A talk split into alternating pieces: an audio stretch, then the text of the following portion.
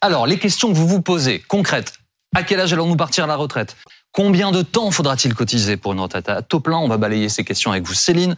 Euh, une réforme présentée donc comme indispensable pour financer le régime euh, des retraites et uniquement ça. Vous avez passé en revue les critiques des opposants, les arguments des défenseurs de cette euh, réforme. On va donc démêler le vrai du faux. Euh, d'abord, quelles sont les grandes lignes de ce qui va changer pour le régime général? Alors aujourd'hui, l'âge légal de départ à la retraite, c'est 62 ans. Demain, ce sera 64 ans.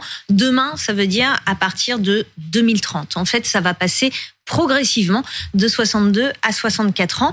À partir du 1er septembre prochain, l'âge légal de départ à la retraite va être relevé de 3 mois chaque année. Donc septembre 2023, L'âge de départ à la retraite, ce sera 62 ans et 3 mois. 2024, 62 ans et 6 mois. 2025, euh, 62 ans et 9 mois, etc. Jusqu'à atteindre donc la cible en 2030. À partir de cette date, l'âge légal de départ à la retraite sera établi à 64 ans. Ça concernera ceux qui sont nés à partir de 1968. Cette réforme, elle agit donc sur l'âge, mais aussi sur la durée de cotisation. Effectivement, dans le même temps, pour obtenir une pension de retraite à taux plein sans décote, il va falloir cotiser plus longtemps. C'était déjà prévu dans la réforme de 2014, mais le rythme de mise en place s'accélère. Aujourd'hui, c'est 42 ans de cotisation. À partir de 2027, ce sera 43 ans de cotisation. Là aussi, ça va monter progressivement. Ceux qui sont nés à partir de 1965 devront euh, cotiser 43 années. Notez qu'à partir de l'âge de 67 ans, même ceux qui ont travaillé et cotisé euh, euh, moins de 43 années, eh bien, pourront partir à la retraite avec une retraite à taux plein. C'est ce qu'on appelle l'annulation de la décote. C'était déjà le cas et ça restera le cas avec la réforme. Qu'est-ce qui vous fait marrer je, je, trouve que c'est d'une clarté, franchement, par rapport à toutes les informations qu'on a eues dans la semaine. Ce résumé me semble bienvenu et je salue ma collègue. Pour Merci, Merci, pour votre euh, compliment. C'est l'objet de cette émission. Et le talent de Céline fait le reste. Alors, euh, les opposants à la réforme, donc, ils multiplient les critiques, évidemment, Céline, depuis la présentation du texte mardi. On va donc regarder avec vous ce qui est vrai, ce qui est faux. Nous écoutons d'abord Laure Lavalette. Elle est députée Rassemblement National, porte-parole de son groupe à, à l'Assemblée. Et voici ce qu'elle dit cette réforme de retraite, elle est un peu à votre image, c'est-à-dire qu'un cadre, par exemple, de chez McKinsey va cotiser moins longtemps qu'une aide-soignante qui aura commencé à travailler à 20 ans, par exemple, qui à l'heure actuelle pouvait partir avec 43 unités, et là, il va lui manquer euh, un an pour pouvoir partir puisque l'âge légal aura été euh, aura été déporté. Et c'est vrai que c'est en ça ça n'est pas que comptable, et je pense que c'est un choix de société, et je pense que c'est aussi ce choix de société dont les Français ne veulent pas. Est-ce que c'est vrai? Est-ce qu'un cadre qui va cotiser moins qu'une aide-soignante qui a commencé à travailler à 20 ans alors, ce qui est vrai, c'est qu'un cadre qui a commencé à travailler euh, tard parce qu'il a fait de longues études va cotiser moins qu'un homme ou une femme qui a commencé à travailler à 20 ans. On parle là d'une femme qui n'a pas eu d'enfant parce que la naissance des enfants permet d'acquérir des, des, trimestres. Ce qui n'est pas forcément bien choisi de la part de l'élu du Rassemblement national, c'est l'exemple des aides-soignantes parce que certaines, notamment euh, les fonctionnaires de catégorie B, peuvent partir dès 59 ans. Mais c'est vrai euh, qu'il y a un sujet autour des personnes qui ont commencé à travailler à 20 ans et qui vont cotiser plus que des cadres. Pourquoi? Parce que ces personnes qui ont commencé à travailler à 20 ans, elles vont devoir travailler jusqu'à 64 ans, jusqu'à ce euh, nouvel âge légal de départ à la retraite. Donc elles vont cotiser de leurs 20 ans à leurs 64 ans. Ils vont devoir cotiser 44 années alors même que la semaine dernière, la première ministre Elisabeth Borne disait on n'ira pas au-delà de 43 ans de cotisation pour avoir une retraite à taux plein. Eh bien, dans ce cas-là, c'est pas vrai. Et donc le cadre, il va cotiser combien de temps lui? Alors chaque cas est différent en fonction du parcours de la carrière, mais si on prend l'exemple d'un cadre qui a commencé à travailler tard, Didier, 42 ans, bon c'est fictif, hein, il a Vous commencé choisi à le prénom euh, comme ça. Bon. voilà comme ça, il a travaillé à commencer, il a commencé à travailler à, à 26 ans pour une retraite à, à taux plein. Normalement, euh, faut 43 années de cotisation, donc ça ferait 26, 40 plus 43, ça fait un départ à la retraite à, à 69 ans. Sauf qu'on a vu tout à l'heure, il y a un dispositif qui permet à tout le monde de partir à 67 ans, même si on n'a pas ces 43 ans de cotisation. Donc en fait, voilà, bah, il va, il a commencé à travailler à 26 ans, il va pouvoir partir à 67 ans, ça fait 41 ans de cotisation. Donc d'un côté, 44 ans de cotisation pour la personne qui a commencé à travailler Ouais. à 20 ans, et de l'autre, 41 ans pour ce cadre. Euh, Euh, Est-ce que ceux qui ont commencé à travailler, j'étais en train de réfléchir au calcul en fait, mais c'est très très clair comme vous le faites là. Est-ce que ceux qui ont commencé à travailler très très tôt, ils vont tout de même pouvoir partir tôt à la retraite. Oui, celles et ceux qui ont commencé à travailler très tôt pourront toujours bénéficier d'un départ à la retraite anticipé, donc avant 64 ans. La réforme, elle comprend un dispositif spécial carrière longue qui a été euh, adapté. On va le regarder ensemble. Ceux qui ont commencé à travailler avant 16 ans pourront continuer à partir dès 58 ans sous réserve d'avoir cotisé assez. Un nouveau palier a été créé. Pour ceux qui ont commencé à travailler à partir de 16 ans et avant 18 ans, ils pourront partir à 60 ans.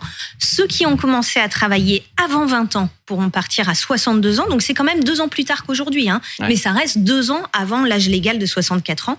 Et pour ceux qui ont commencé donc à travailler à partir de 20 ans, l'âge de départ à la retraite, c'est 64 ans. Euh, le gouvernement affirme par ailleurs que 40% des Français vont partir avant 64 ans. Écoutez le porte-parole du gouvernement, Monsieur Vert. Finalement, et grâce aux différents dispositifs de protection des plus vulnérables, ce sont près de 4 travailleurs sur 10 qui pourront prendre leur retraite avant 64 ans. On commence.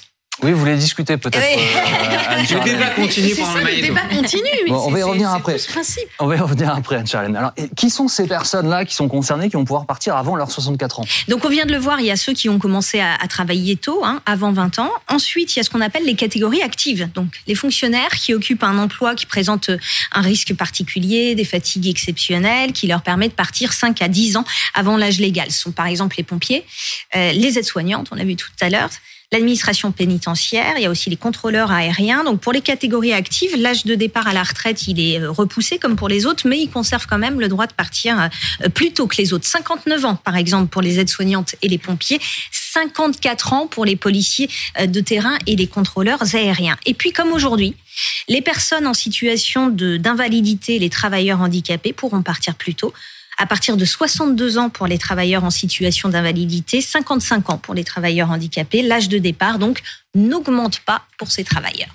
Je précise, c'est important, comme à chaque fois d'ailleurs, comme chaque semaine, vous retrouvez cette émission sur bfmtv.com. Je le précise là parce que vous avez vraiment des informations très pratiques, très claires, très très claires sur euh, ce qui vous concerne ou pas. Donc, pas, donc n'hésitez pas si vous avez besoin de revoir les informations, vous rendez sur notre site internet. Vous vouliez dire quoi alors, ma chère Anne-Charlotte Alors, dire peut-être une toute petite précision, c'est que c'est vrai qu'on parle du dispositif carrière longue qui ici va être aménagé, mais dans tous les cas, de toute façon, euh, à l'heure actuelle, dans le régime tel qu'il existe, si vous commencez à travailler plus tôt, vous êtes d'ores et déjà plus ou moins pénalisé en termes d'années de cotisation, parce qu'il y a même aujourd'hui mm. deux années euh, de majoration euh, qui existent si vous avez commencé à travailler à 16 ans, euh, par rapport aux, années de cotisation de la réforme Touraine qui est, encore à, l'heure actuelle appliquée. Donc, ça change des choses, mais c'est déjà le cas dans le droit actuel. C'est important de le dire. C'est l'argument de, de, l'exécutif en disant, en fait, c'est déjà injuste. Sauf que ça reste injuste. Et la question, c'est dans ces cas-là, pourquoi on n'a pas mis tout le monde à 43 ans mm. Parce que on voyait le tableau juste avant. Entre 16 ans et 18 ans, vous partez à 60 ans. Celui qui a commencé à 16 ans va donc cotiser 44 ans. Mm. Celui qui a commencé à 17 ans va cotiser 43 ans. C'est totalement ubuesque et injuste. Ça existe déjà, vous avez raison. Mais pourquoi ne pas y mettre fin On a posé la question en coulisses, on nous dit, ben en fait, ça coûte 2 milliards d'euros si on veut passer tout le monde à 43 années de cotisation. C'est pour ça qu'ils n'ont pas fait.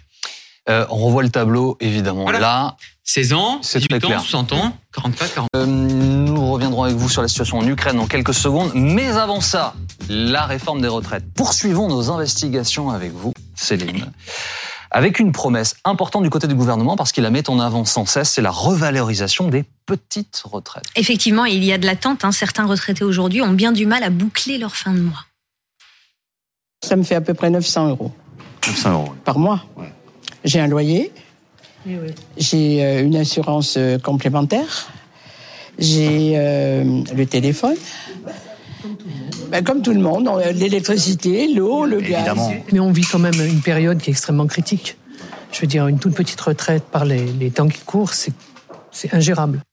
Alors avec sa réforme, le gouvernement propose de revaloriser les petites pensions, de les porter à 1200 euros bruts par mois pour une carrière complète. C'est 100 euros de plus par mois, dit le gouvernement. Ça fait combien en net? Écoutez la réponse de Gabriel Attal, le ministre des Comptes publics. Quand vous avez une retraite, on parle toujours de brut, euh, et vous avez ensuite un petit delta qui dépend notamment de votre taux de CSG. Le taux de CSG, euh, il y en a quasiment autant qu'il y a de retraités, puisqu'il ne dépend pas uniquement de votre montant de retraite, mais de celui aussi de votre conjoint, en tout cas des revenus euh, du, euh, foyer. et du ménage. On parle de personnes qui ont eu un salaire très faible toute leur vie. Donc a priori, ils ont soit un taux de CSG à zéro, soit un taux de CSG super réduit. Donc c'est quasi net. C'est quasi net et c'est net pour la plupart de ceux qui en bénéficient. Mais sur BFM TV, Xavier Bertrand, le président des Hauts-de-France, affirme que cette revalorisation des petites pensions à 1200 euros brut minimum par mois, ce ne sera pas pour tout le monde. On l'écoute. C'est une réforme de gens qui vont bien pour les gens qui vont bien. Mais pour les gens qui vont pas bien, excusez-moi, ils connaissent pas, ils, ils voient pas. Moi, j'étais aussi euh, remué par des conversations avec des femmes de ménage, notamment à la région, très tôt le matin, où quand on discute de leur vie, des gens qui sont à temps partiel, 1000 euros par mois, la prime d'activité, leur retraite, ils savent bien que ce sera pas 1200 euros. C'est pas pour tout le monde, c'est pour les personnes qui ont fait leur carrière au SMIC. Le gain est, est, est là, Mm. très bien, mais il faut que ce soit pour tout le monde.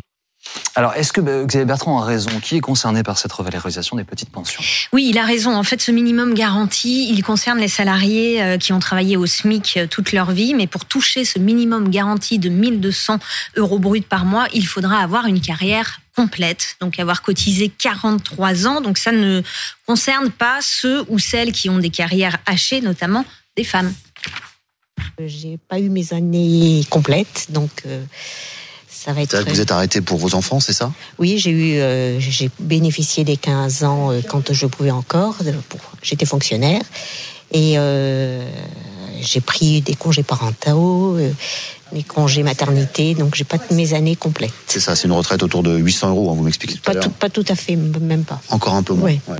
Voilà, concrètement, la retraite de cette dame, elle ne va pas passer de 800 à 1200 euros. Les 1200 euros, c'est donc pour ceux qui ont eu une carrière complète, ça correspond à 85% du SMIC net.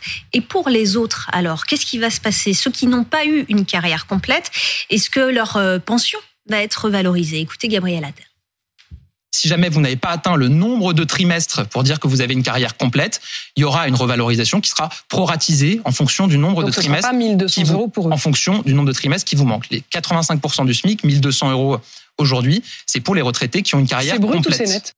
Et pour l'instant, dans le projet de loi, il est prévu que cette retraite minimale à 1200 euros brut concerne les futurs retraités, mais le gouvernement s'est engagé à étendre cette mesure aux retraités euh, actuels. Thomas, euh, les républicains ont poussé dans, le sens, Ouais. dans ce sens-là. Ouais, il y avait deux scénarios. Ou d'abord, eh bien, de, de mettre cette mesure que pour les retraités, eh bien, qui vont partir bientôt à la retraite, ou mettre tous euh, les retraités. Eh bien, au mois de décembre, Olivier Dussopt, au mois de janvier, Elisabeth Borne, début janvier, nous disait, ce sera que pour, eh bien, les gens qui vont partir à la retraite. Sauf que voilà, les, républicains ont poussé en coulisses en disant, c'est une condition sine qua non, voilà dit Eric Ciotti, le patron euh, du parti. On dit, bon, si on ne fait pas ça, on va pas avoir euh, nos seuls alliés qui sont euh, les républicains. Et puis une autre raison, c'est qu'ils veulent insister dans le storytelling, dans les éléments de langage, sur le sucré, c'est-à-dire les mesures sociales. En expliquant en français, vous voyez que c'est un projet de loi sociale. C'est pour cela que finalement ils l'ont fait pour tout le monde. Je rappelle un sondage Odoxa, 83% des Français sont pour les mesures sucrées. Et donc l'exécutif espère convaincre ces Français-là eh d'être raccord sur toute la réforme et pas seulement sur le sucré. Anne-Charlène, on ajoute un mot. On on va pas trop traîner non plus parce que je vois Anaïs Krautz, notre envoyée spéciale en Ukraine, qui nous attend. Je ne vais pas la faire patienter tout- trop longtemps, mais un petit mot encore Alors, à ce sujet. Un mot euh, euh, sur un autre sujet, mais qui est toujours sur la réforme des retraites, c'est qu'on entend souvent les oppositions nous dire que cette réforme est imposée par l'Union européenne. C'est faux. Il faut expliquer pourquoi. On a en France adopté ce qu'on appelle le semestre européen, c'est-à-dire que nous présentons au titre, au même titre que tous les États qui ont adopté l'euro, euh, notre plan de finances publiques pour une année, et la Commission en profite pour faire des recommandations. Il est vrai que depuis plusieurs années, la Commission européenne fait la recommandation à l'État français Mmh. de réformer son système des retraites, mais notamment pour l'unifier, pour qu'il y ait moins de complexité dans les caisses. Donc, ça n'est absolument pas la réforme que nous adoptons aujourd'hui, et ce sont de simples recommandations qui sont adressées aux États pour la trajectoire de leurs finances publiques. Donc, il n'y a aucune obligation de la part de l'Union européenne, qui est, qui- c'est pas du tout une directive, c'est pas un texte qui nous impose d'apposer cette réforme des retraites.